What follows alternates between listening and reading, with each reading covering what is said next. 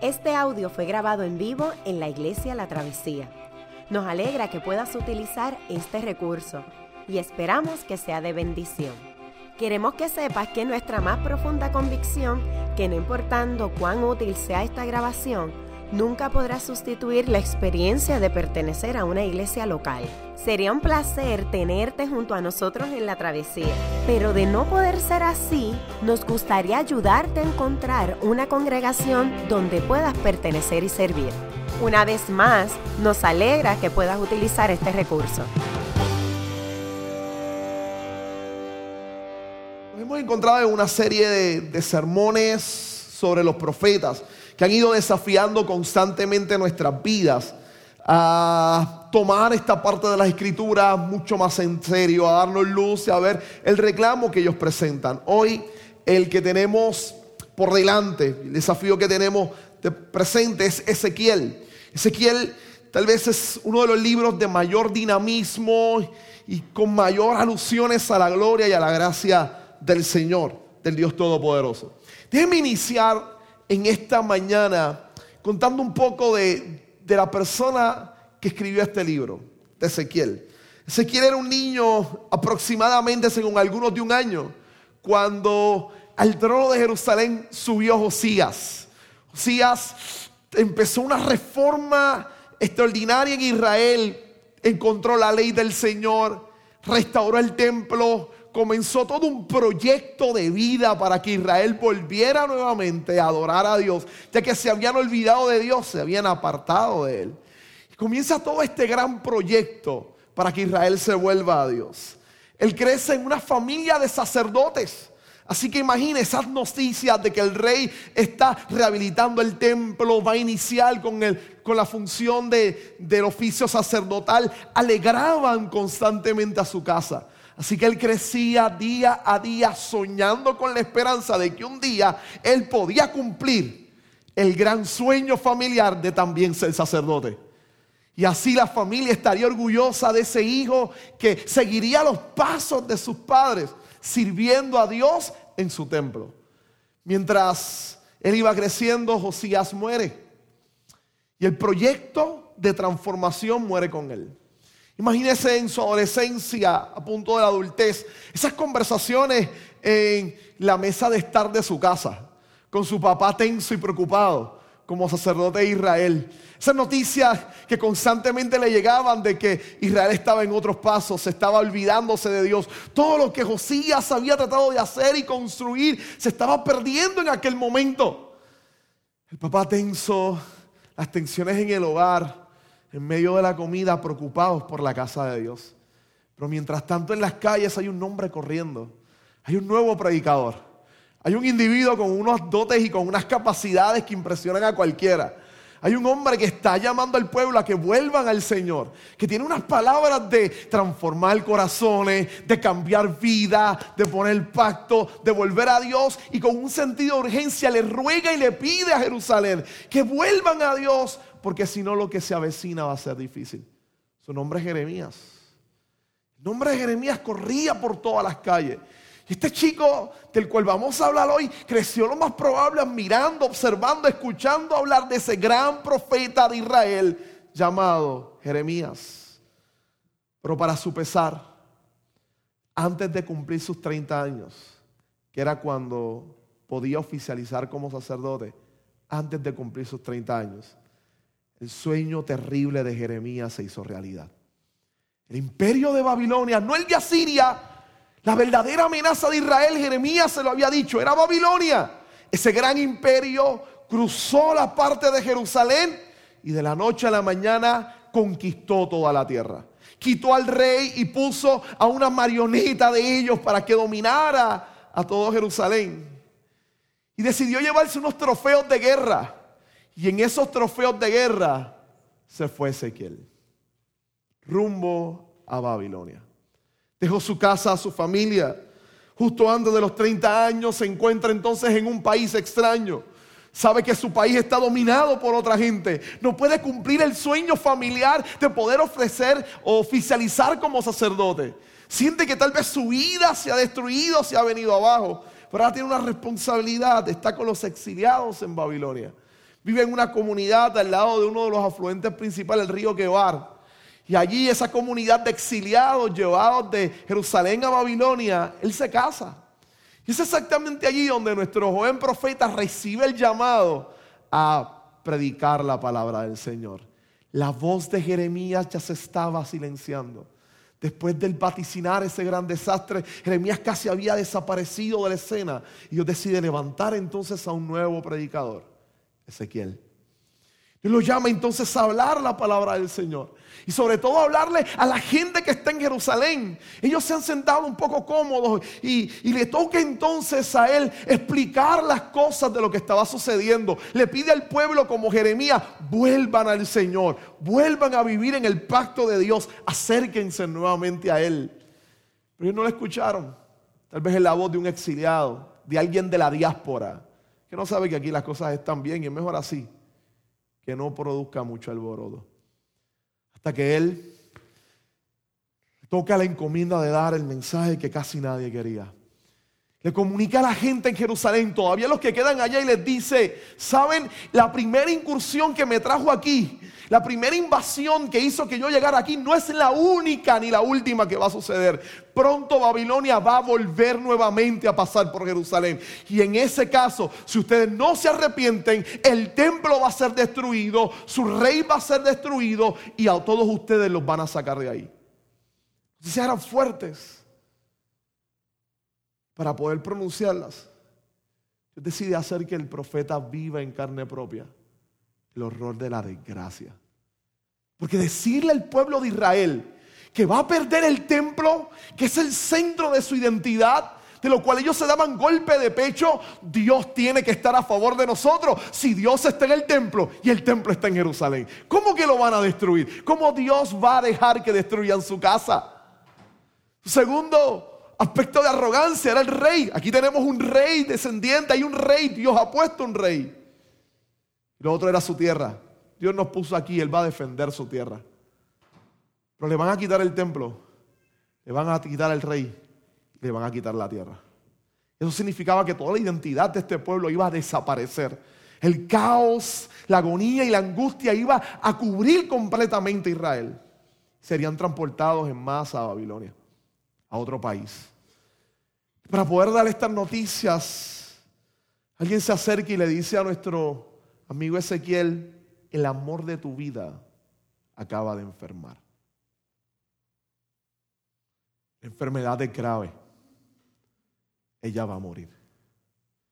Ezequiel está con toda la angustia de lo que está diciendo y ahora su esposa, lo que le había dado consuelo en medio del exilio, está enferma y va a morir. Dios se le habla y le dice, sabes, este es un desafío que necesito que cumplas. Ezequiel ya va a morir. Y cuando muera, no le hagas duelo. Trágate el dolor. No sueltes ninguna lágrima. Que nadie te vea triste.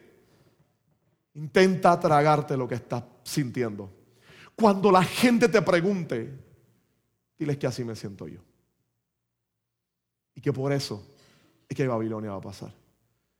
Ezequiel nos narra cómo su esposa el día siguiente muere, pierde lo más que él amaba, para entonces tener que decirle a Israel lo que iba a acontecer. Es tiempo después de haber perdido a su esposa, tiempo después inclusive de haber quedado en silencio por un espacio grande de tiempo como señal del actual de Dios que el profeta es levantado nuevamente ahora a hablar palabras de esperanza y a decirles que Dios tiene planes para transformar a Israel, que Israel está destruida. Israel, los israelitas están entrando en masa a Babilonia y él está allí y ahora tiene un mensaje para aquellos, no solamente los pocos que queden en los alrededores de Jerusalén que fue destruida, sino aquellos que están entrando ahora a Babilonia. Dios tiene el poder para restaurarnos de nuevo. Por eso para mí Ezequiel se convierte en la voz de la redención.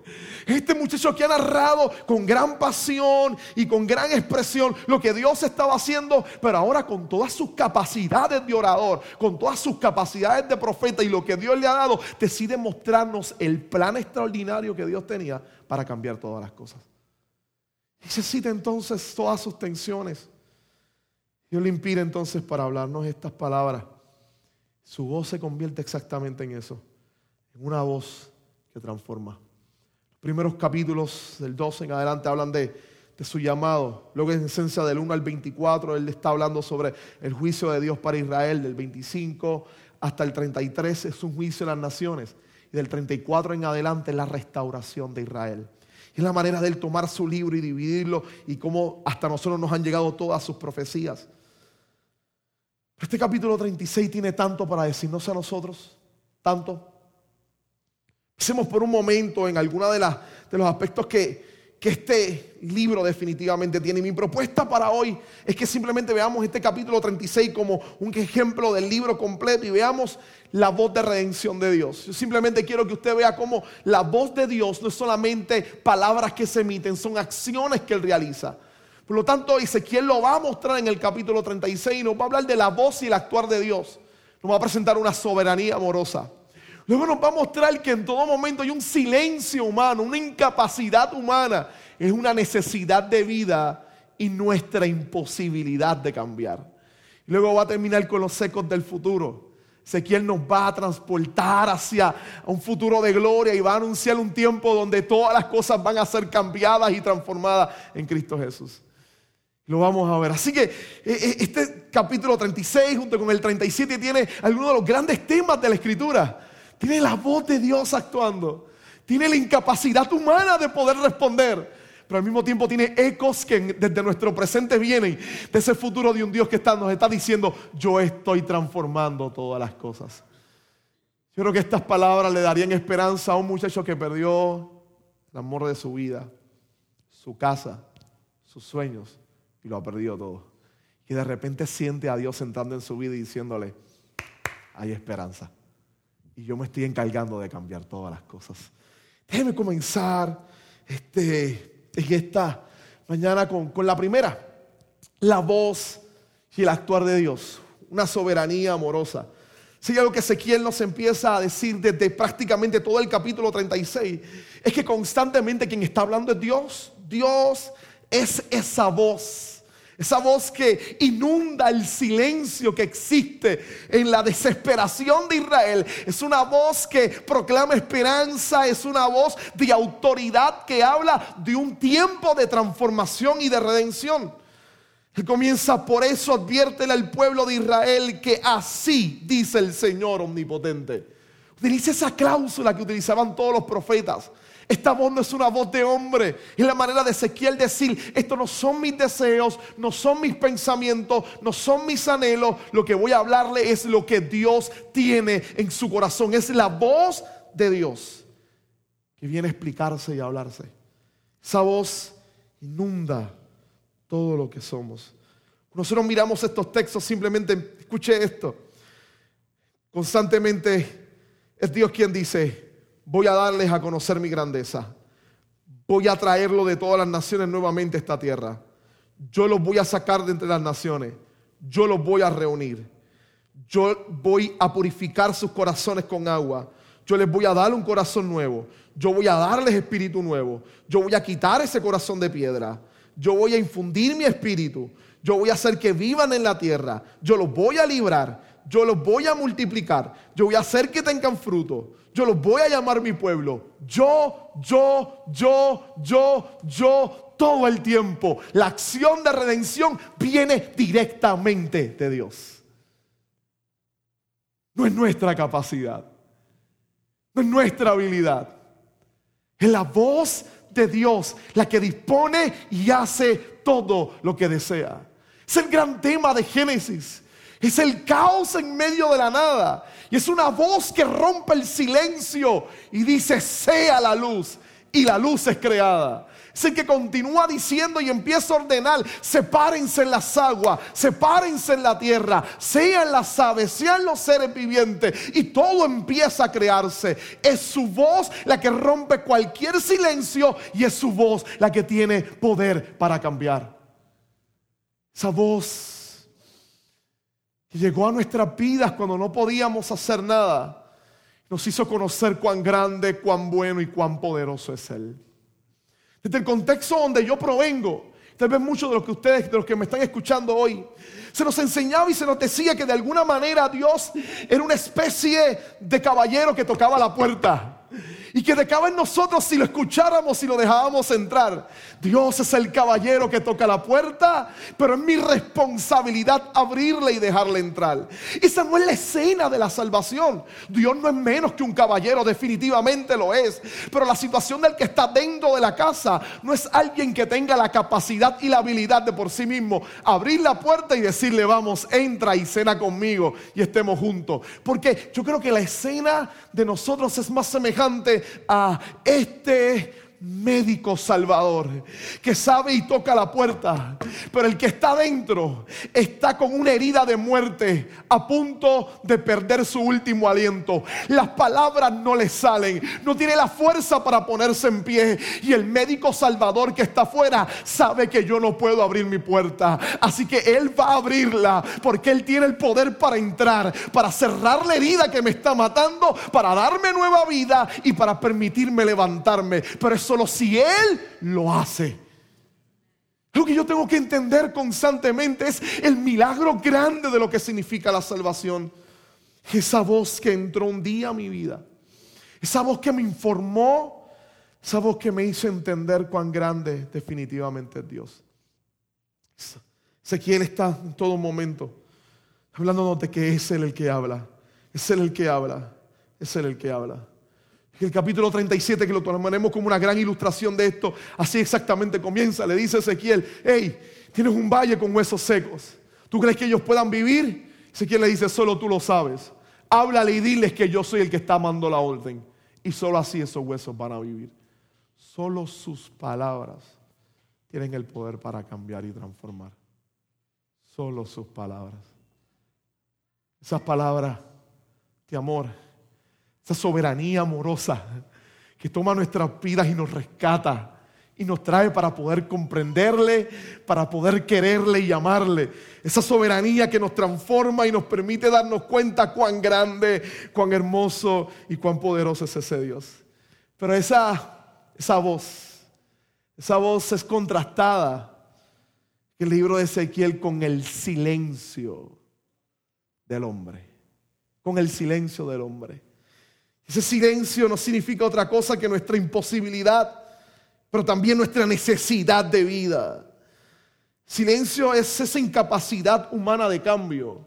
Silencio es ese estado de impotencia, de no poder cambiar, pero al mismo tiempo de ser afectado por no poder hacerlo. Silencio se convierte cuando definitivamente Dios lleva a Ezequiel a ese valle de huesos secos. Están muertos no hay nadie que hable. Y ahí la voz le pregunta a Ezequiel, hijo de hombre, esos huesos pueden vivir. Ellos no pueden levantarse. Ellos no pueden hablar por sí mismos. Incluso el profeta no sabe. La propia vida del propio Ezequiel, Dios lo manda un gran tiempo a guardar silencio. Está por grande, por años sin hablar palabra alguna. Silencio en toda la escritura es exactamente eso. David diría en una ocasión que mientras callé, se envejecieron mis huesos. El pecado de mi corazón, este corazón de piedra que constantemente está llevándome a no comprender cuán grande y cuán maravilloso es Dios, los pecados que endurecen mi corazón, los pecados que me apartan de, disfrutar y de gozarme libremente de esa gracia. Ese silencio de vergüenza ese silencio de dolor, ese silencio de culpabilidad, de imposibilidad a poder cambiar, ese silencio que llevamos todos. Silencio de Adán y Eva cuando fallan. Silencio de no reconocer que fueron ellos y echarle la culpa a otro. Silencio de Jesús en la cruz, cargando nuestros pecados. El silencio del Padre, cuando Jesús grita que se siente desamparado. El silencio. El silencio que causa el pecado. Algunos de los que estamos aquí, Sabemos que cuando fallamos y hacemos lo que no debíamos hacer, aquellos de los que estamos aquí que sabemos que cuando sea una mentira, cuando vimos algo que no debíamos ver, cuando hicimos algo que sabemos que no debíamos hacer, ese silencio de no poder confesar y gritarle al mundo entero lo que estamos haciendo, cuán necesitados estamos de Dios. Ese silencio del valle de los huesos secos, ese silencio de muerte. Un silencio que, que va corriendo por ahí. Esa imagen de del valle de huesos secos es una imagen grotesca, difícil, pero sumamente conocida para la gran mayoría de los que estamos aquí hoy, porque de alguna otra manera dicen los expertos que Walking Dead es la serie más popular que hay en el mundo, o en la historia de las series. Hasta hoy en día han tratado de hacer elementos exactamente de, de toda la psicología que Walking Dead está presentando, y algunos de ellos me lo leí, son fascinantes, como el hecho de la fascinación humana por los zombies. Más después de María decíamos que era el Puerto Rico zombie o que Puerto Rico parecía un lugar de zombie. Esta fascinación por el zombie moderno, dicho sea de paso. Porque algo que lo que hacen los creadores de esta serie es romper con el estereotipo de los zombies del pasado. Los zombies del pasado eran individuos con nombres que caminaban y salían de las tumbas y la gente se asustaba, pero siempre estaban solos. Pero los zombies en Walking Dead no tienen nombre. Han perdido de alguna manera su identidad junto con su humanidad. Andan siempre en manadas y en grupos, nunca solo. Y siempre responden a su apetito este, más instantáneo, el hambre, el comer. Hay una enfermedad que lo tomó. Eran seres humanos comunes y normales, pero esa enfermedad acaba de entrar en ellos. Ellos la siguen propagando como si fuera el mismo pecado, llevando a todo el mundo a una vida deshumanidad, deshumanizada. Ellos son vivos que andan muertos o muertos que viven. Interesante con el autor de Walking Dead y su capacidad es que los vivos actúan peor que los zombies. Porque mientras aquellos andan en clanes, estos traicionan a su propia gente, buscando sus propios deseos. Para algunos, cuando se acercan a esta serie, la pregunta es, ¿quién es peor? ¿Los muertos que viven o los vivos que realmente están muertos. Antropológicamente es fascinante la descripción de la realidad humana, la necesidad de poder intervenir. Hacen gestos, no emiten palabras, están en un silencio eterno. Los zombies en Walking Dead. Tienen capacidad de poder pensar cognitivamente. Hay una batalla con la noción racional el silencio de esta maldad humana que va corrompiendo nuestras vidas. Escuchen bien, si hay algo interesante en Ezequiel cuando llega directamente al, al, huerto, cuando llega al valle, perdón, de los huesos secos, si hay algo que realmente estremece todo el escenario, es que en medio de ese silencio, en medio del silencio tuyo y mío, por medio del pecado, hay una voz que se mete en medio del silencio. Hay una voz que hace acto de apertura. Es la voz de la misericordia del Dios soberano y glorioso. La misma voz que Ezequiel está gritando y diciendo así, dice el Señor. De manera que el profeta es llamado a hablar. De manera que en medio de un pueblo que tiene un corazón de piedra y que es incapaz de seguir los mandatos de Dios, hay una voz que dice, voy a cambiar el corazón de ellos. Voy a transformar su corazón y voy a darle un corazón de carne. Voy a hacer que mi espíritu habite en ellos. La voz anuncia que hay esperanza y que puede cambiar al pecador que vive en un silencio mortal. Esa voz esperanzadora se mueve constantemente hablar. Y algo que hace Ezequiel es, es que nos habla de que esa voz, una de las cosas que hace es que esa voz tiene capacidad para darnos forma. Esa voz forma no solamente nuestra vida, sino que esa voz forma nuestra esperanza completa. En el verso, en el capítulo 34, Ezequiel hace algo interesante. En el capítulo 34, Ezequiel empieza a denunciar a los pastores, a los líderes de Israel, a los pastores de Israel. Y le empieza a decir que ellos han abusado de los necesitados, de los desamparados. Ellos han abusado de todo el mundo. Pero en el verso 11 esa voz nuevamente vuelve a surgir. Los pastores corruptos, los líderes políticos y religiosos de Israel han abusado del pueblo. Y en medio del silencio del pueblo de no poder defenderse, hay una voz que los va a defender. Así dice el Señor omnipotente, en el verso 11 del capítulo 34. Yo mismo me encargaré de buscar y de cuidar a mi rebaño como un pastor que cuida sus ovejas cuando están dispersas. Así me ocuparé de mis ovejas y las rescataré de todos los lugares donde en un día oscuro y, de nubarrones se hayan dispersado. Yo las sacaré de entre las naciones, las reuniré, las de los países y las llevaré a la tierra. Las apacentaré en los montones de Israel, en los vados y en todos los poblados del país las haré pastar en los mejores pastos y sus apriscos estarán en los montes altos de Israel. Allí descansarán en buen lugar de pastoreo y se alimentarán de mejores pastos de los montes de Israel. Yo mismo las apacentaré a mi rebaño y yo lo llevaré a descansar, lo afirma el Señor omnipotente. Verso 16, buscaré a la oveja perdida, recogeré a la extraviada, venderé a las que están heridas. Escucha ecos de eso en el Nuevo Testamento. En medio del silencio de esperanza de una humanidad perdida, en medio del silencio de la ausencia de un Salvador, en medio de lo que algunas tradiciones llaman los 400 años de silencio de Israel porque no había profeta, en medio de un Israel desesperado, hay una voz que está corriendo por las calles de Palestina. Es un joven profeta para muchos, es un gran maestro para otros, pero para los que lo siguen es un gran salvador. Tiene entre 30 y 31 años y se para en un momento y dice, yo soy el buen pastor. Y el buen pastor su vida da por las ovejas. Es una voz que empieza a formar vida, que empieza a formar el escenario para la salvación maravillosa. Es aquel que se planta entonces y da una parábola y dice que Él es el pastor, que va a buscar la que se ha perdido, que la toma entre sus brazos y que la trae de vuelta a casa.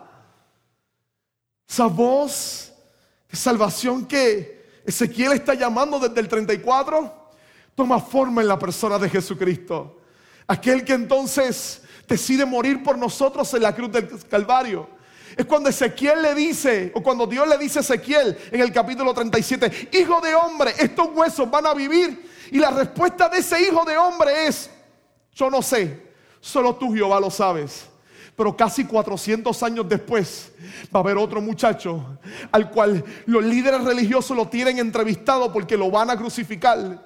Y le dicen, ¿quién tú eres? Y él le responde, el Hijo del Hombre. Van a ver al Hijo del Hombre venir desde la majestad de las alturas. Es aquel que se identificaba como el Hijo del Hombre. Pero este Hijo de Hombre sí sabe si los huesos van a vivir. Es más, él garantiza que los huesos van a vivir. Y la garantía es que él mismo va a morir para que aquellos que estén muertos puedan recibir la vida que solamente Él puede darles.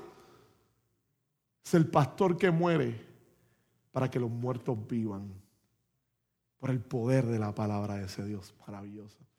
Esa voz de la cruz gritando, consumado es.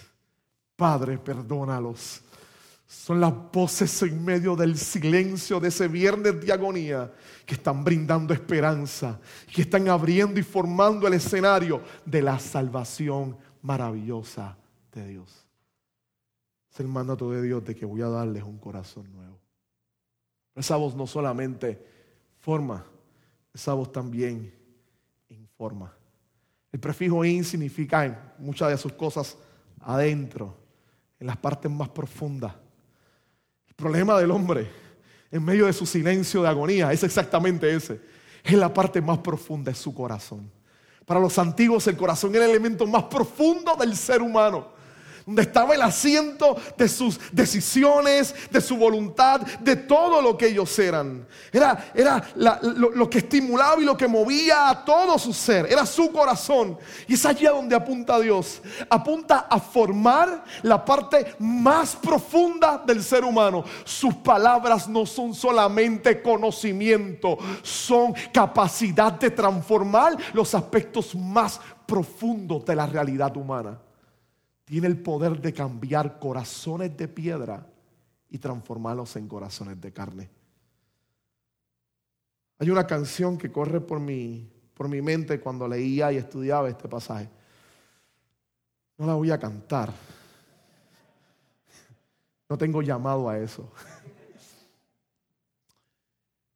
Pero una canción de, de, niños, porque ese es el segundo problema. Ya cuando tú eres papá de dos niñas, de ahora en adelante, los mejores éxitos que escuchan son éxitos infantiles. Entonces tienes que cantarlas y bailar con ellas también. Y la canción dice algo como que es sobre Pinocho. No, y al hospital de los muñecos llegó Pinocho malherido. Con, tiene la patita partida. Entonces se lo llevaron al cirujano. Y esta línea está poderosa. Dice, con su vieja ciencia, muy pronto lo remendó. Esa idea de la vieja ciencia. Pero ¿acaso el cirujano no representa la modernidad? no representa esta idea de ver la realidad humana meramente biológica, solamente con las capacidades de que somos máquinas biológicas que reaccionan, que no tienen elementos de alma y de interioridad que muevan todo lo que son. Se el canto del, del niño dice, se lo llevaron al cirujano y con su vieja ciencia muy pronto lo remendó. Pero luego dejó a todos los muñecos consternados. Todo esto será en vano le falta el corazón. El caso es que Pinocho estaba grave y él se moría. Y entonces la escena llega el hada protectora. Y al ver que Pinocho se moría, un corazón de fantasía le puso y Pinocho, dormido, despertó. Bien. Hay alguien más que se la sabe, no soy el único. Y Pinocho, dormido, despertó. El hada le pone un corazón de fantasía. Pinocho dormido, en silencio, sin la capacidad de hablar, en un silencio de muerte, como el valle de los huesos secos, lo que necesita es un cambio desde el interior. Y cuando le ponen el corazón, vuelve a despertar y tiene capacidad de responder y de hablar. Y esa es una imagen impresionante de la transformación y regeneración que Dios produce en nuestras vidas. Hay un silencio de muerte, pero cuando la voz de Dios informa, penetra lo interior del corazón y las profundidades de nuestra alma son expuestas delante de Él y nos damos cuenta que cargó con todas nuestras imperfecciones y pecados, contra todo aquello que hay en nosotros que ofende a Dios, lo llevó en la cruz del Calvario y nos pone un nuevo corazón, podemos despertar del silencio de muerte y podemos hablar palabras de alabanza al Dios que murió por nosotros en la cruz del Calvario. Dios informa, forma en lo interior de nosotros un nuevo corazón, corazón de carne, un corazón que pueda responderle, un corazón que pueda tener vida corazón que vuelva a palpitar de amor y pasión hacia Dios. Lo que Israel necesitaba, un corazón que lo trajera nuevamente a su redentor. Solamente forma e informa, sino que también transforma. El prefijo trans significa cambio radical, hay un cambio fuerte. Ellos están vivos, es el valle de huesos secos. Ellos pueden vivir, profeta, yo no sé, lo sabes tú, Señor. Dile, profetízales Anuncia a los, cuadros, a los vientos de los cuatro extremos de la tierra. Dile que soplen sobre ellos, que den vida. Y cuando el Espíritu entró, ellos se pararon en pie. Todo su cuerpo se forjó de nuevo. La muerte fue superada. Y el valle de terror se convirtió en un valle poblado por personas, pero sobre todo llenos del Espíritu Santo. Esa línea maravillosa en la cual el capítulo 36, el profeta dice, no solamente nos deja con la idea de que nos van a colocar un nuevo corazón, sino que además de ponernos un nuevo corazón, el profeta nos dice que Dios va a poner de su espíritu, les daré un nuevo corazón, verso 26, y les infundiré un espíritu nuevo, les pondré mi espíritu. Es casi una recreación, es una recreación, es exactamente eso lo que pasa en la conversión. Déjeme decirle lo siguiente, sin temor tal vez a equivocarme. Si el milagro de la creación suena asombroso y extraordinario para muchos, el hecho de la creación ex nihilo, que Dios simplemente con su palabra tuviera poder creador para levantar al hombre, más asombroso debe padecer el hecho de que Dios tome a seres humanos corrompidos, pecadores y muertos en pecado y los recree desde nuevo corazón. Les ponga un Espíritu Santo dentro de ellos, de manera que los dirija a amar y a desear a Dios por encima de todas las cosas. Ese es el milagro más grande que pueda haber en toda la escritura. ¿Sabes qué? Es un milagro disponible para ti, es un milagro disponible para mí, para todos aquellos que escuchamos la voz que, que susurra, interrumpe nuestro silencio y nos levanta a la vida eterna en el Señor Jesucristo. Esa voz transforma, no solamente pone un nuevo corazón, sino que pone ese Espíritu Santo. Ezequiel constantemente va a hablar de eso, de la presencia y del Espíritu de Dios. Simplemente déjeme decírselo ahí palabras sencillas. No hay ayuda más grande y que necesitemos más que esa, que rendirnos día a día al Espíritu Santo de Dios. Permitirle a Él tomar las riendas de nuestra vida. Porque lo que dice Ezequiel es que ese Espíritu que nos van a colocar en nosotros nos va a llevar a cumplir la ley de Dios. Es casi Pablo en Romanos diciendo que la ley, el poder de la ley produce muerte, pero la ley del Espíritu produce vida. Casi lo seco gritando diciendo que el Espíritu Santo en nosotros nos capacita para hacer lo que no podemos, vivir a la altura de Dios. Día a día necesitamos entonces doblar nuestras rodillas, rendir nuestro corazón y decirle al Señor, yo reconozco este sacrificio inmenso que hiciste por mí en la cruz. Yo no lo merecía, estaba en un silencio de muerte, pero tu voz de vida entró, transformó todo lo que soy. Ayúdame a día a día a ser transformado por tu espíritu hasta que llegue la estatura del varón perfecto que es Cristo Jesús. Yo necesito de ti todos los días. Yo necesito que esa sea mi oración. Quiero invitarte a que entiendas que también necesitas que sea la tuya. Yo necesito que esta sea mi oración. Hay muchas cosas en mí que Dios necesita cambiar. Hay muchas cosas en mí que tal vez representan un corazón de piedra a pesar de que Dios puso en mí un corazón de carne.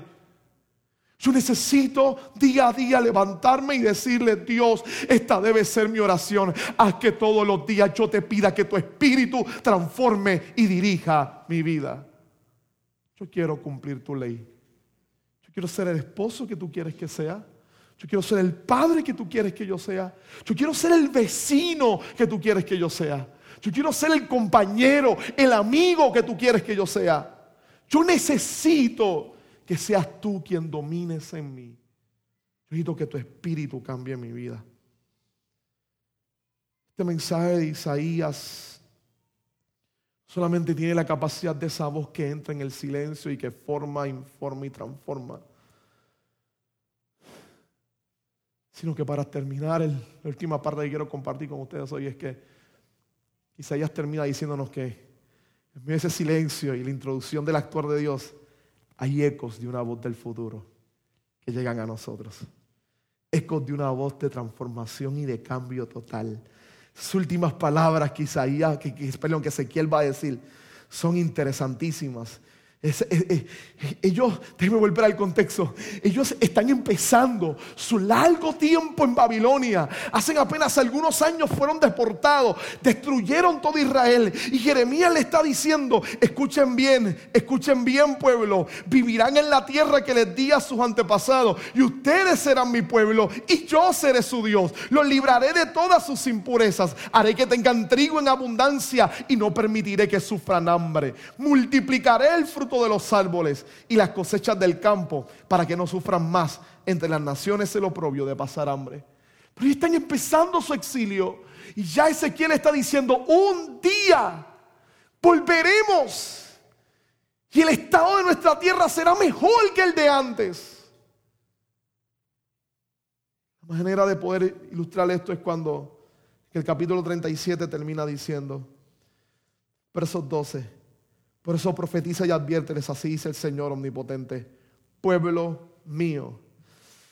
Esta es una de las promesas más gloriosas. Abriré tus tumbas y te sacaré de ellas y te haré regresar a la tierra de Israel. el valle de huesos secos, está la muerte. Lo último que le anuncia es que un día los muertos resucitarán. Este pasaje es importante porque es una de las primeras veces que en el Antiguo Testamento se empieza a hablar o a pensar en una vida después de la muerte. Pero no una vida inmaterial, sino una vida material donde los cuerpos sean resucitados. Esto suena a los oídos modernos algo totalmente difícil de aceptar también en el primer siglo. Cuando Pablo predicaba en el Areópago, exactamente cuando llega a resurrección es que la gente dice, ah, iba bien, pero aquí lo daño. Exactamente eso. Si usted siente que esto lo vuelve incómodo, no es necesariamente por la modernidad. También en el primer siglo ocurría eso con muchos sectores. Sin embargo, lo hicimos en el credo ahorita. Creo en la resurrección del cuerpo y en la vida eterna. Hermanos, amigos, escuchen bien estas palabras. La vida cristiana tiene esto como parte central de su fe.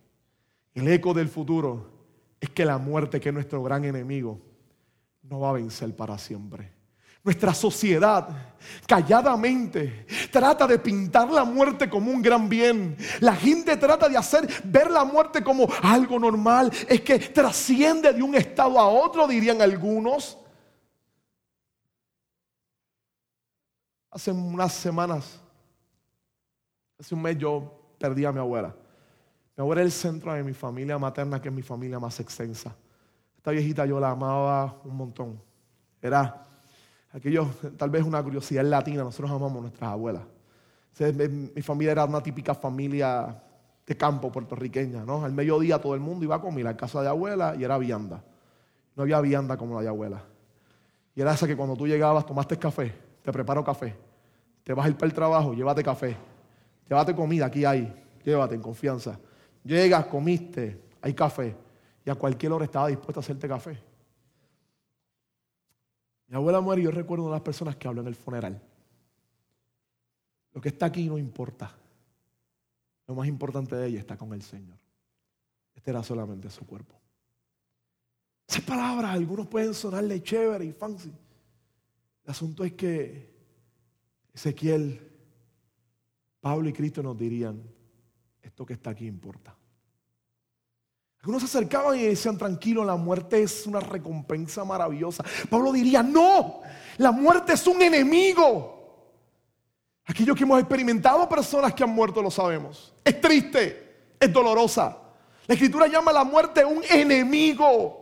Nuestra sociedad trata de pintarla como algo normativo, algo que hay que aceptar y nada más. Sí, hay que aceptarlo, pero la escritura es bien realista en este sentido. La muerte es un enemigo.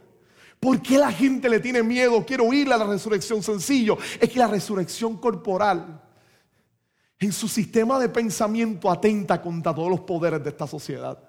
Pregúntele a los dictadores de países cuál es la herramienta más eficaz para mantener este bajo control a las masas, miedo a la muerte. Pregúntele a los que dirigen puntos de droga cuál es la razón y la lógica psicológica detrás de exponer a alguien que ha muerto frente a todo el caserío para que todo el mundo viera ese horror. Es simplemente poner miedo ante la muerte. Pregúntele a todos los planes médicos y los que van a vender que la riqueza de los planes médicos se centra en el miedo a la muerte. Y las farmacéuticas también. La muerte se convierte en un miedo que inunda todos los sistemas de nuestro ser. Pero Dios promete que ese enemigo un día será vencido completamente. Que fue vencido cuando el poder de la muerte trató de sujetar al Cristo de la gloria. Y, Pablo grita casi con regocijo, muerte, ¿dónde está tu aguijón? Sepulcro, ¿dónde está tu victoria? Jesús venció al resucitar y nos promete que ese enemigo que todo el mundo le teme, un día será vencido para siempre. Y Ezequiel termina su proclamación con esos ecos del futuro. Un día los muertos resucitarán. Es casi esas palabras del apóstol Pablo en Tesalonicense. Un día, cuando al, oír de la trompeta, del sonido de Dios, el Señor vendrá nuevamente. Y los muertos en Cristo resucitarán primero. Y los que quedemos seremos transformados. Y el Señor vendrá a la tierra a transformar todas las cosas para gloria de su nombre. Esa doctrina es importante porque le brinda esperanza. Porque podemos vivir el presente con ese eco del futuro. Porque el llamado entonces es a ese, a que ese eco de un mundo diferente nos transforme. En palabras de Alejo Carpentier, los mundos nuevos, como el que Dios quiere hacer, deben ser vividos antes de ser explicados. Deben ser vividos antes de ser explicados. Su espíritu nos da poder y fuerza para escuchar ese eco del futuro y vivir el presente como si estuviésemos en ese futuro. Es exactamente eso, la iglesia. Un anticipo de ese futuro. Es aquí donde ensayamos cómo va a ser la vida ya. Porque antes de poder explicársela a otro, debemos vivirla. Vivirla en comunidad. Vivirla como familia de Dios.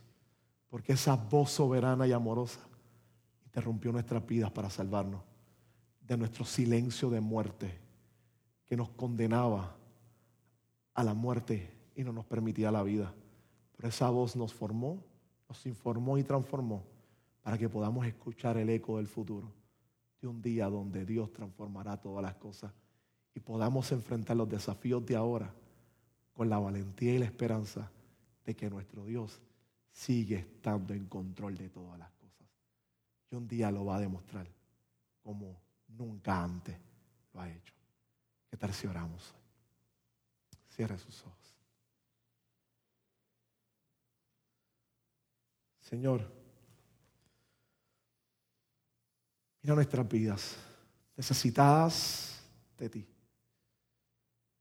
Gracias por tu palabra, por simplemente el hecho de demostrarnos cuánto te necesitamos. Pero tu soberanía amorosa y tu voz que intervino en muchas de nuestras vidas. Dios, tal vez a algunos de los que están escuchándome, Dios, esa voz sigue, sigue penetrando su estado de silencio. Yo quiero invitarle a Dios a que esa palabra perfore sus vidas, a que la deje entrar en sus corazones, que perfore su ser, que entre en su corazón y que puedan recibir la vida tuya, Dios. Gracias a nosotros por dárnosla. Ahora ayúdanos a vivir pegados a ti, agarrados a ti, cerca de ti. Todos los que están aquí, Dios, entiendan que esa voz está sonando aún en nuestro mundo, en nuestro tiempo buscando oídos a los cuales cambiar y transformar, buscando corazones que transformar, cuerpo donde poner su espíritu para que tengan vida. Nosotros permítenos, Dios, día a día hacer nuestra oración, que te ruegue por que tu espíritu transforme y guíe lo que somos.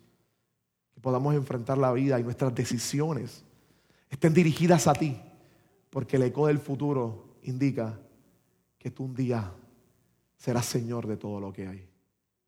Ayúdanos a vivir el presente con la esperanza de ese futuro de gloria. Que nuestras decisiones las hagamos sabiendo que tienen importancia para ese futuro. Te lo pedimos en el nombre poderoso de Jesús. Amén, Señor. Amén. Qué bueno que pudiste escuchar esta grabación. ¿Qué tal si la compartes con otros? Recuerda que hay muchos más recursos en nuestra página latravesía.org, donde también puedes realizar un donativo. Dios te bendiga.